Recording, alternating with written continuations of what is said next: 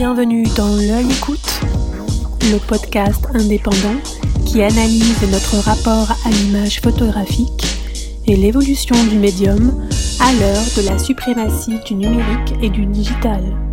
Aujourd'hui, nous recevons Clarisse Rebotier. Bonjour Clarisse, tu es aujourd'hui une photographe reconnue. Ton travail a été publié dans de nombreuses revues en France et à l'étranger. Tu as été récompensée par notamment le prix Central Color ou le prix UPP. Oui.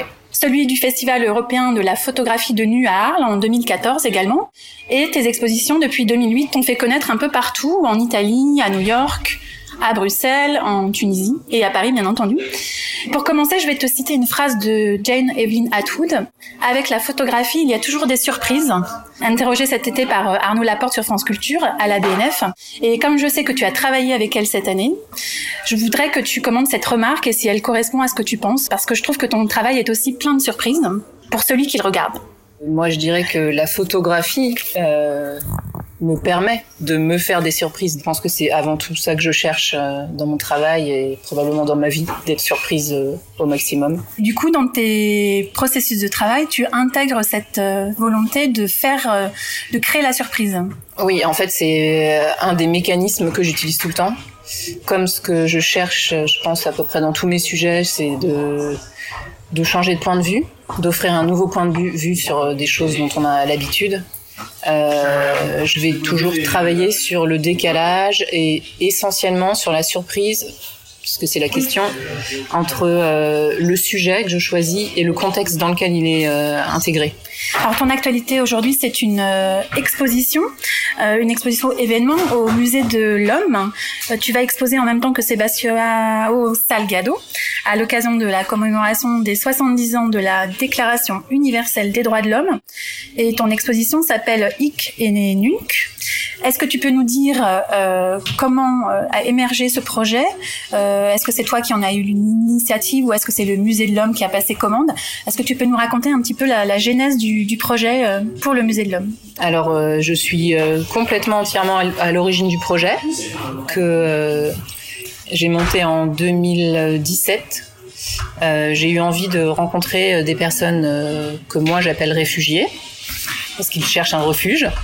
Et, et donc j'ai contacté différentes associations et c'est l'association Aurore et c'est qui a répondu présent et des étudiantes de Sciences Po euh, avec qui euh, donc on a à qui j'ai proposé ce projet. Je leur ai dit voilà, euh, je voudrais rencontrer des personnes qui sont accueillies dans votre centre. Et euh, donc on a on a fait juste une rencontre au départ. Et j'ai donc il y avait je sais pas une vingtaine de personnes qui étaient présentes. Et je leur ai dit voilà, j'aimerais vous prendre en photo sur l'esplanade des droits de l'homme parce que c'est vous avez cette place là. Et ceux qui sont partants, voilà pour avoir votre visage comme témoignage de, de ce, cette envie en fait. Parle-nous de cette association Aurore. Elle est, euh, elle existe depuis combien de temps C'est une euh? très grosse association qui récupère euh, des lieux en transition, par exemple la SNCF qui va avoir des locaux et qui les utilise pour comme logements sociaux pour accueillir des gens. D'accord. Et elle existe depuis combien de temps? Longtemps et elle est partout. Et donc, comment se sont déroulées les premières rencontres avec les, les, les personnes qui ont bien accepté, euh, bien voulu accepter de, de, participer au projet? Ben, Les premières rencontres, c'était euh, génial. Donc, on était euh, voilà quelques dizaines. On, ça, tout le monde parlait toutes les langues. Et ça se passait au sein de l'association ou c'était carrément sur le parvis directement non, sur non, le... non. non, non. En fait, ce qui est très important dans ce projet, c'est le fait que ça dure longtemps. C'est-à-dire que j'ai pas du tout envie de proposer aux gens de les prendre en photo et après, ciao. Oui, c'est pas fugitif comme rencontre. Ce qui m'intéresse, c'est euh, c'est-à-dire que si je suis dans l'accueil des gens, il bah, faut vraiment que je les accueille. Donc j'ai pas envie de les rencontrer euh, une heure et de m'en aller. Donc ça fait partie du, du projet. Et ça, tu leur expliquais dès, le, dès la première fois euh... Oui, je leur ai dit on se verra plusieurs fois pendant euh, voilà un certain temps, le temps en fait de vraiment être ensemble. Donc euh, on s'est vu trois quatre fois sur la durée d'un mois. La première fois on s'est rencontrés, on a discuté, c'était génial parce que en fait même si les gens étaient logés dans ce centre où ils, étaient plus de 200, même si certains parlaient la même langue, ils étaient pas forcément copains. C'est pas parce qu'on parle la même langue pas forcément des, des, relations euh, voilà, intimes, intimes, ou proches. Voilà. Du coup, le fait d'avoir le projet, ça a rassemblé aussi des gens qui vivaient ensemble. Et euh, ça leur a permis de, de se connaître. Voilà. Et donc voilà, j'ai présenté le projet et, et c'était génial. On parlait, certains traduisaient, retraduisaient pour que tout le monde soit vraiment au courant. Donc ça prenait un certain temps. Et moi, j'adore ces temps-là où on attend que tout le monde soit vraiment euh, réuni, en fait. Donc, dès le départ de ton initiative, tu as souhaité organiser ces, ces réunions en groupe, Oui. pas chacun leur tour, Oui. etc. C'est ça qui comptait pour toi Ouais. de, de tout de suite les mettre dans un dans un contexte où ils étaient forcément considérés comme un groupe avec des liens qui allaient se créer euh, en- entre eux, Oui.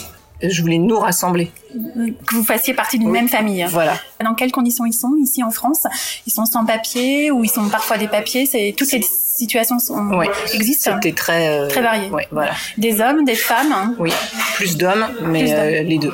et Des- des, et des enfants. Oui. Alors, j'ai pas... Il n'y a pas d'enfants ni de familles euh, complètes qui ont voulu participer qui ont pu, je, je sais pas, euh, mais il y en avait dans le centre. Il y a même des enfants qui étaient nés dans le centre. Donc voilà, ça c'était la première réunion. Ensuite, euh, je- on s'est donné rendez-vous donc euh, à nouveau au centre. On a été tous ensemble à pied en métro au Trocadéro. Le centre est dans le 13e. C'était aussi une expérience d'être dans le métro à Tous 30, ensemble, ouais, ouais. dans le métro. Et ensuite, on a fait donc la journée de photos sur le parvis des droits de l'homme. Et ensuite, la semaine suivante, on s'est re- encore retrouvé au centre. Euh, ce jour-là, il y a Thomas Consani, le tireur euh, euh, argentique, qui est venu. Euh, on- nous, en amont, on avait déjà récupéré une cuisine du centre pour installer un labo euh, photo. Improvisé. Voilà. Et ensuite, bah, pendant toute la journée, euh, chacun est venu, euh, enfin chacun, on était à nouveau 30 dans le labo, la cuisine de 12 mètres carrés. Donc là, en plus de parler 12 000 langues, on était tous collés serrés. En plus, euh, comme euh, on ne peut pas ouvrir, sortir, enfin sortir, rentrer à cause de la lumière, on était vraiment obligés de rester ensemble et on ne peut pas utiliser son téléphone portable parce que ça fait de la lumière et ça abîme le papier. Donc on était euh, vraiment, bah, il n'y avait pas d'autre solution que de se toucher et de parler. C'était un peu un piège euh, voilà, inattendu j'adore les eux. pièges. Non. Et quelle a été leur réaction? De partager l'expérience euh, du début à la fin et de participer à toutes les étapes du projet. Est-ce que ça, ça tu, tu, tu as maintenant le recul pour te dire que c'était une partie de sa réussite, euh, se soient aussi euh, autant impliqués euh, dans, dans chaque étape ou qu'ils y participent en tout cas? Il n'y a pas eu de réunion après pour demander, pour faire un. Mais tu l'as senti toi dans leur réaction, dans leur euh, dans Oui. leur sourire, dans leurs yeux. euh. Non, c'était la fête.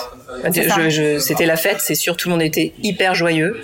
Euh, de toute façon, on voit bien les portraits, les gens sont fait, souriants. ouais, ouais. Et le, les tirages, euh, ça, c'était vraiment la fête. Alors, il me semble que Certains certains, euh, tu m'avais dit euh, quand on s'est parlé la première fois, que certains étaient d'ailleurs euh, dans le milieu de la photographie dans leur pays d'origine. Ouais, certains étaient photographes, donc. euh, C'est quand même incroyable. C'est un heureux hasard. bah, j'ai la chance qu'il ait accepté d'être Ouais, de venir. ouais, ouais. Euh, non, c'est pas tellement bizarre. Sur 250 personnes dans un centre, c'est normal qu'il y ait quelques photographes. C'est, des Finalement, c'est une, euh, oui, un métier comme un autre. métier comme un autre. Donc, euh, et donc, pour répondre à ta question, quelles, a- quelles ont été euh, les retombées Euh, J'ai discuté après avec les, les responsables du centre qui m'ont euh, dit que pendant les semaines suivantes, ça a vraiment eu un impact sur l'atmosphère et l'ambiance euh, entre les gens dans le centre. C'est-à-dire euh, qu'il y a eu, ça a créé l'événement et finalement tout le monde est venu euh, Ouais. dialoguer avec les gens qui participaient euh, au projet et ça a créé quelque chose de hyper positif. Oui. C'était euh, le centre du Loiret qui déjà faisait pas mal de partenariats. Ils, ils étaient vraiment super. Et là, ça a fait partie aussi euh, de- des activités qui ont vraiment réuni les gens. Quoi. Le centre a fermé depuis parce que le, la SNCF l'a récupéré. Oui, donc là à chaque fois ils doivent trouver un autre lieu pour Ouais. euh, pour ces, ces, ces personnes. Voilà, c'est à chaque fois euh, douloureux, Ah, mais ça fait lieu, partie ouais. du principe. euh, voilà. Ouais, ils, ils le savent en- en- au départ, j'imagine, avant d'intégrer le, Je sais le pas lieu. si tous les gens qui arrivent dans le centre sont au courant de ça, qu'il y a peut-être un moment où ils vont devoir partir, mais euh, ni combien de temps chacun reste, c'est très variable selon les papiers. Euh, Sur ton site internet et je crois aussi dans les, les, les supports de- du musée de l'homme, euh, tu dis cette phrase J'entends souvent parler des gens différents, mais je n'ai pas encore compris de quoi ils sont censés être différents. Est-ce que c'est vraiment ça qui t'a porté euh, à, à, à, monter ce projet, en tout cas à, lui donner cette, euh, cette connotation euh, justement, comme je viens de l'exprimer? En effet, il y a des photographes aussi dans, les, dans ces gens qui sont venus en France parce qu'ils n'ont pas eu le choix pour des raisons euh, euh, très différentes, j'imagine, les, les unes des autres. Est-ce que c'est ça qui t'a justement mené à, à avoir, euh, à imaginer ce projet et à lui donner un sens vraiment très précis? Oui, c'est ça. Effectivement, le musée de l'homme reprend une phrase que j'ai dite J'entends souvent parler des gens différents, je n'ai pas encore compris de quoi ils sont censés être différents. Je pense que cette phrase sous-tend tout mon travail artistique en réalité. Et hum, que je, photographie des personnes réfugiées sur la planète des droits de l'homme ou que je mette des girafes dans le métro, j'interroge toujours notre identité, notre altérité, notre animalité. Ce qui m'intéresse vraiment, c'est euh, la biodiversité sur cette planète, que chacun soit vraiment un individu euh, différent des autres et on n'est pas différent d'un groupe en fait, on est juste différent des autres. De tout chacun des autres. Voilà, on est chacun différent de chacun des autres. et alors, je, rebondis sur ton sur sur ce que tu disais là à, propos des animaux. Euh, là, tu faisais allusion en effet à ta série euh, Animetro où euh, on, a été très surpris en effet de voir des animaux euh, émerger d'une situation qui est qui peut partie qui peut faire partie de notre quotidien quand on prend le métro à, à, Paris. Et je trouve que du coup, tu mets beaucoup d'humour à la fois aussi dans ce dans ton travail. Il y a une, il y a une forme de gravité puisque tu touches aussi des sujets très très sensibles, mais euh, comment tu utilises l'humour ou en tout cas le décalage ou la euh, pour euh, pour peut-être apporter un peu de légèreté malgré tout dans des sujets un peu un peu un peu sérieux? L'humour pour moi c'est un un mécanisme qui permet le décalage, le changement de point de vue.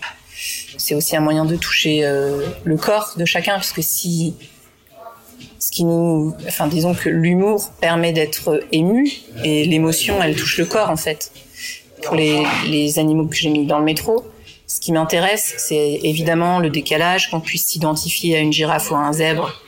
C'est-à-dire que du coup, on est tous une girafe, on est tous la même chose puisqu'on peut être cette girafe-là euh, par le processus d'identification. En même temps, peu de gens ont vu vraiment euh, des animaux sauvages, mais n'empêche qu'on connaît leur peau, on connaît leur poils, on connaît cette matière, ou en tout cas on a l'impression de la connaître. Et le fait que cette matière vivante organique soit complètement en décalage avec les matières du, métro, les matières de la rue, le béton, le métal, etc., euh, fait que ça parle à notre corps immédiatement. Et les, univers euh, que l'on traverse tous les jours nous paraissent comme un théâtre euh, où on a le droit d'imaginer ce qu'on veut, on a le droit de construire, de, de, déplacer notre corps dedans autrement aussi. Et alors, à ce moment-là, je t'interroge sur euh, ce qui m'a beaucoup surpris dans ton parcours, puisque tu parles de matière vivante, d'animalité, puisque tu as fait un parcours de formation dans la taxidermie. Euh, j'ai appris euh, la taxidermie au Muséum d'histoire naturelle. Pour plusieurs euh, séries photos, j'ai utilisé la taxidermie.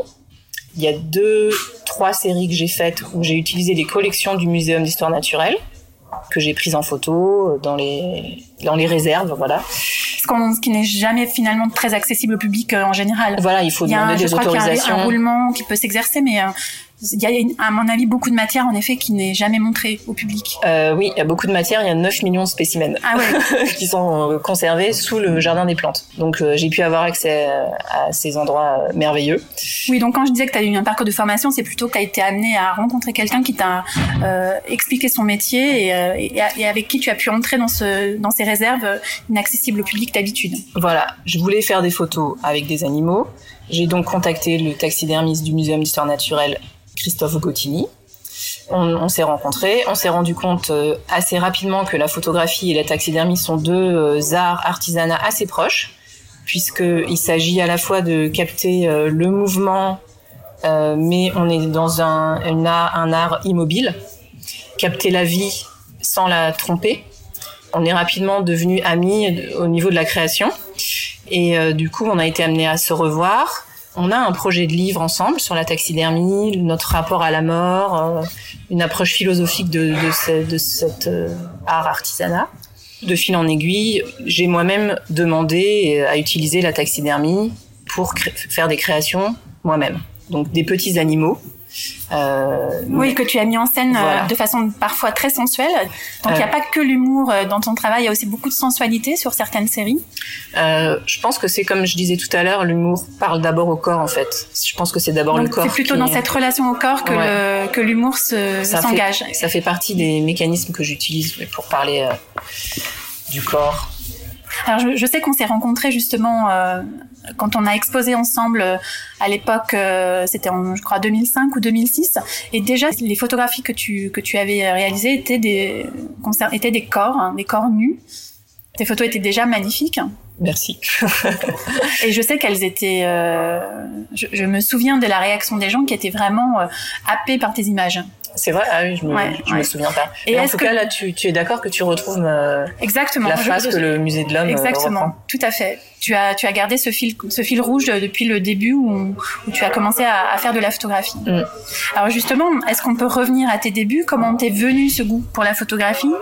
Euh, Est-ce que dans ta famille, autour de toi, euh, euh, des proches étaient particulièrement attachés aux images ou étaient peut-être déjà dans, dans le domaine?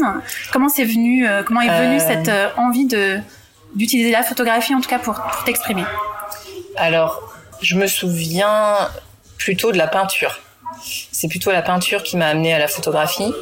Euh, je devais avoir 6 ans et euh, on a été dans un avec mes parents dans, dans un atelier d'artistes qui était un de leurs amis, Jacques Chemet, qui faisait des peintures gigantesques, euh, très sensuelles. Euh, ah. dans, dans, la, dans la manière de travailler. C'est-à-dire qu'il y avait beaucoup de couleurs, de matières de peinture, il utilisait plein de matières différentes. Et je me suis dit, c'est ça que je veux faire. C'est que la matière dise quelque chose. Dès l'âge de 6 ans, tu as eu cette, ouais. cette évidence qui s'est imposée à toi. Ouais, alors c'était la peinture. Ouais, vraiment, sur la vraiment peinture, ça. mais en tout cas sur la, la matière déjà et le, le, le langage Ah oui. du corps aussi. Le Donc corps, quand tu oui. le voyais euh, peindre, j'imagine. Euh, oui, oui. Et puis après, euh, après, je suis devenue euh, une droguée euh, des musées. Ah donc tu passais ta vie dans les musées. voilà, je passais ma vie dans les musées euh, quand j'étais ado, au Ouais. lycée euh, et un peu plus tard aussi. euh, euh, je cochais sur le fiel des spectacles, il fallait que j'ai tout vu, sinon je me sentais pas très bien. donc euh, la lumière, euh, c'était un truc hyper important. Euh, Je, je redessinais les tableaux, enfin comme Ah d'accord, donc tu ouais, plutôt en dessin et là t'as pas demandé à ce qu'on t'achète des pinceaux et, Non, et- et non. des tubes de peinture. Alors mon père faisait de la photo, donc euh, Ah. c'est, c'est- il est normal d'avoir autour du cou un appareil photo, D'accord. mais je Tu t'as tu t'es t'as pas, pas tout de suite pratiqué. Pas tout de suite. euh, je me suis jamais dit en tout cas que j'en, j'en ferais un métier. Donc, Donc à quel moment ce- cette conscience de, de pouvoir en faire un métier est arrivée Ou alors c'est peut-être sur Ah bah euh, je sais pas, avant c'est pas encore venu. C'est pas encore venu. Donc t'as l'impression de ne pas être photographe. Euh, je ne sais pas. Je, non, je me pose pas la question. Est-ce que c'est un métier? Je- J'en sais rien. Je sais pas ce que ça veut dire. Je fais des photos, voilà. Donc tu n'es pas photographe, mais tu fais des photos. Voilà. Donc euh, à un moment donné, peut-être que les déclencheurs pourraient arriver pour dire voilà, je suis photographe. J'espère que je n'aurai jamais la réponse à cette question. Et euh, en, continuant sur, sur, sur ce parcours, quelles ont finalement été les grandes étapes qui t'ont permis d'évoluer peut-être ou de, ou de donner une impulsion euh, différente? On, a, on a compris que tu avais ce fil rouge autour du corps, autour du, de, de, de l'altérité et de la diversité, mais est-ce que dans le parcours que tu, qui est le tien depuis, euh, je crois que tu as fait une, une école euh, de photographie malgré tout, J'ai fait euh, un peu les gobelins. les gobelins. Donc, est-ce que depuis que tu as commencé à photographier, à exposer, est-ce que tu as euh, identifié euh, vraiment des, étapes qui ont marqué un, point, euh, quelque chose d'important dans, ton travail Tu tu parlais du prix euh, Central Color tout à l'heure. C'est assez récent, en fait, il y a pas très longtemps. C'est en 2000, euh, je sais pas, euh, 14. Voilà. Donc c'est assez récent. Et c'est la première fois que je tentais un concours, en fait. J'avais jamais fait ça. Et je me suis dit, tiens, je vais essayer. Et comme j'ai eu le prix, je pense que je me suis dit, ah oui, en fait, euh, bah, je peux, je peux. Mes images ont de Voilà. l'intérêt. C'est-à-dire que euh, voilà, ça intéresse les autres aussi. Donc euh, voilà, ensuite euh, j'ai rapidement fait les animétros qui ont eu un succès incroyable. Voilà, c'est ça. En fait, je sais pas si la question c'est de plaire. C'est euh, surtout que ça a généré beaucoup d'échanges avec moi, qui étaient hyper intéressants, et euh, je continuerai à faire des photos tant que ça me permettra d'avoir des échanges avec des échanges avec les gens. Tu te sers de la photographie finalement pour rencontrer des gens euh, Euh, et créer des dialogues entre toi et eux et entre eux également. En fait, euh, je, c'est peut-être ma façon d'être militante. Les conversations politiques euh, lors des dîners qui durent pendant 4 heures où tout le monde euh, se fâche ou est content d'avoir eu raison et après on rentre chez soi et on tond sa pelouse et on fait rien. C'est sympa, mais euh, moi ce que j'aime c'est vraiment l'action. Et c'est vraiment une valeur pour moi.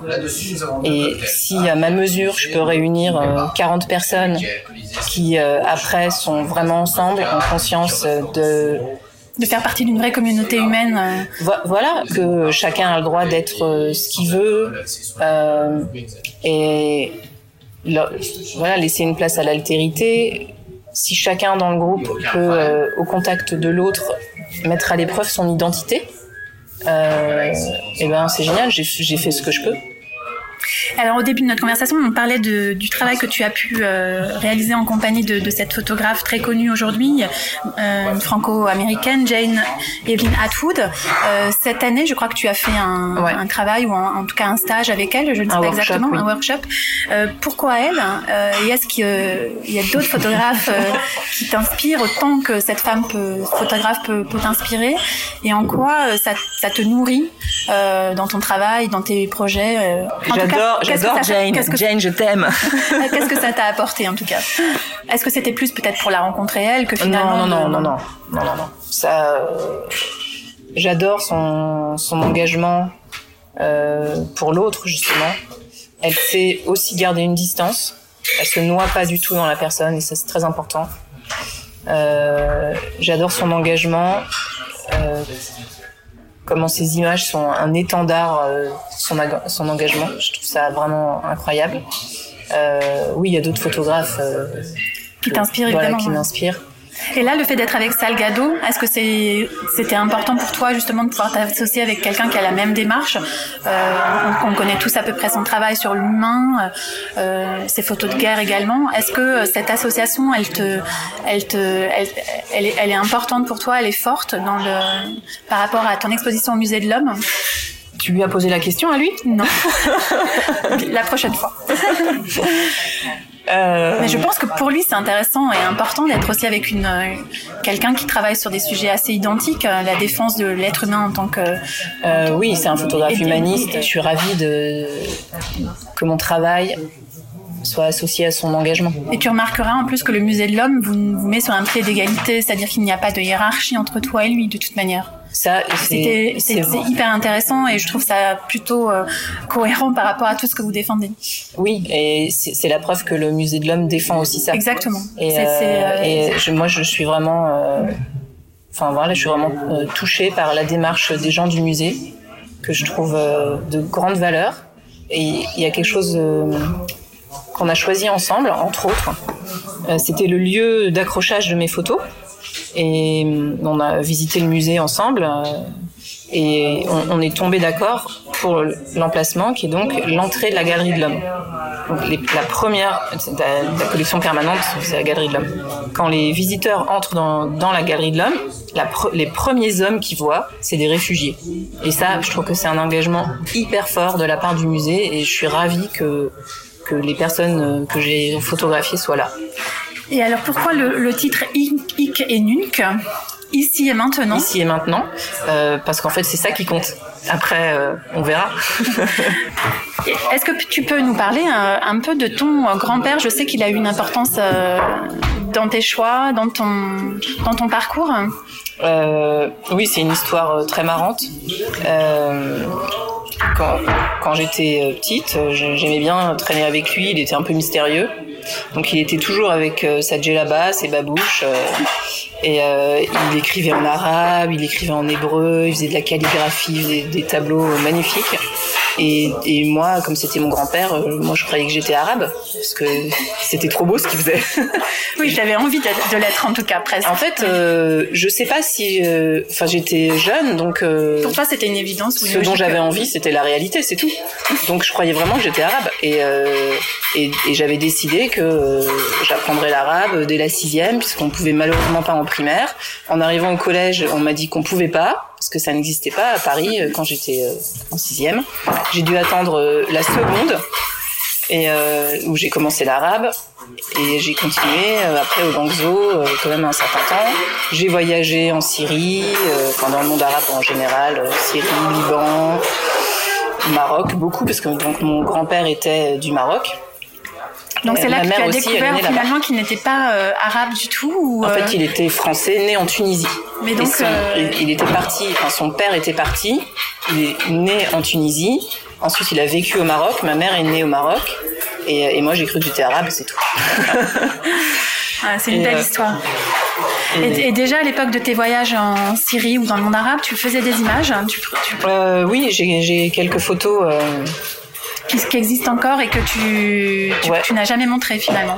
Non, je les ai jamais montrés. Et euh, j'ai perdu euh, beaucoup de gens que je n'arrive pas à retrouver, que j'avais rencontrés à cette époque, pendant, pendant tes voyages.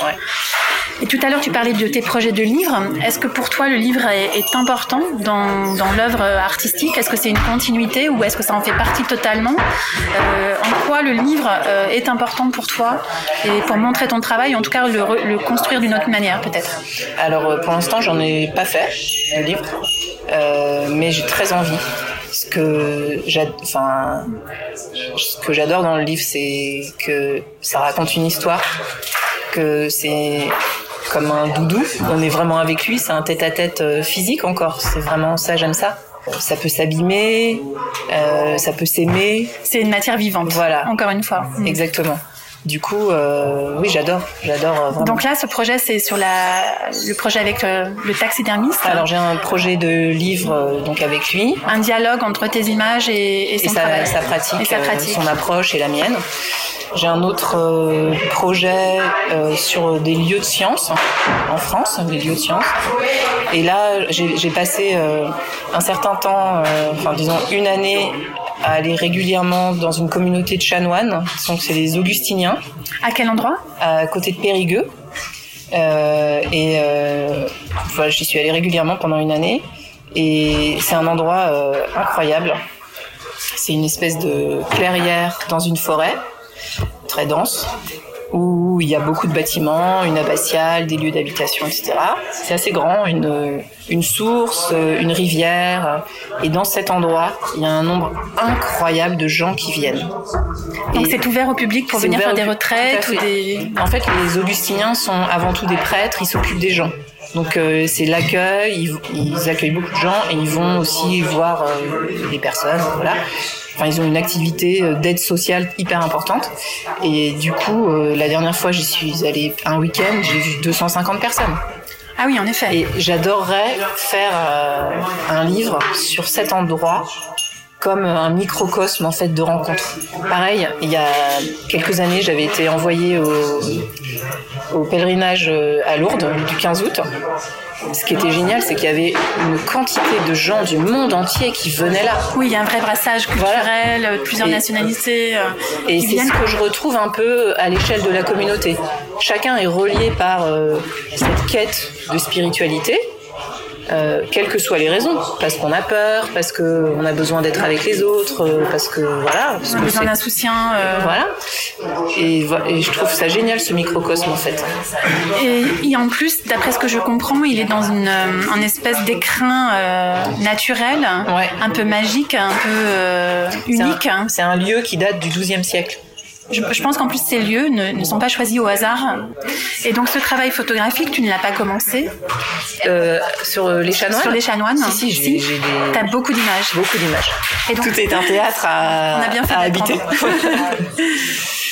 Et là, c'est pareil, c'est un théâtre de vie. C'est génial. C'est comme le métro. C'est comme, euh, voilà, quand je te parlais des lieux de science, de science, tu vas à l'Observatoire de Paris, tu vas au Muséum d'histoire naturelle, tu vas euh, tous ces lieux de, de recherche scientifique, c'est des, des, théâtres où il se passe des, des micros et des macros euh, spectacles. À nous de trouver notre place dedans. Donc là, il y a une trentaine de portraits qui seront exposés. Ils sont tous exposés. Tous. Alors ça, je, je, peux expliquer pourquoi. Euh, J'avais un, un, espace euh, défini et l'espace n'est pas immense. Du coup, euh, j'avais le choix entre faire une sélection de portraits et faire des portraits d'une taille assez importante ou alors faire le, le, un autre choix qui était des plus petits tirages. Donc, Et donc de, pour le, de, de, pouvoir tous les montrer. Voilà. Donc évidemment, j'ai choisi de tous les montrer. oui, ça aurait été complètement injuste par rapport à. C'est-à-dire que moi, comment je peux choisir? Ouais. Ça n'a aucun sens. Je vais faire une sélection euh, donc à l'entrée. Ça aurait été impossible à réaliser de ne pas mettre euh, tous non, les portraits. Ouais. Et ben, de toute façon, c'est complètement contraire à, à, ma démarche. Exactement. De faire de, des choix de gens. Donc, euh... Et est-ce que toutes les personnalités, les personnalités, parce que finalement, ceux sont des personnalités, euh, seront présentes pour l'exposition ou, ou, certains ont malheureusement quitté le, la France ou... Alors, euh, malheureusement, personne ne sera là. Et ça, c'est mon grand désespoir. C'est-à-dire que tous les gens Euh, soit j'ai perdu leur contact, j'ai essayé de les recontacter par l'association, les différentes associations, et surtout, bah, ils ont été euh, dispatchés en France. J'espère qu'ils sont dans des endroits bien, hein, c'est pas la question. Euh, mais malheureusement, ils pourront pas être là. Donc en fait, l'espoir, c'est de pouvoir euh, montrer ces images peut-être à la télévision ou sur le net pour que ces personnes puissent se reconnaître et entrer en contact avec toi. Alors euh, moi, je peux, je peux retrouver leur contact. Enfin, je peux, je suis en contact avec certains, mais j'aurais aimé que ce soit leur fête en fait. C'est ça surtout. Oui, mais là, du coup, en effet, pour pour des raisons sans doute économiques, ils peuvent pas forcément bah, prendre un billet de train et se déplacer, rester dormir ici. Bon, écoute, je crois que l'exposition dure six mois, euh, même un peu plus, jusqu'au 30 juin. Ouais. Alors, on va lui citer un grand succès, en espérant même qu'elle puisse euh, continuer encore plus longtemps jusqu'à jusqu'à jusqu'à l'automne peut-être. Et puis, euh, bien sûr, on sera ensemble pour pour le vernissage et on pourra prendre. Avec grand plaisir. Merci beaucoup, Clarisse. À très vite. À bientôt.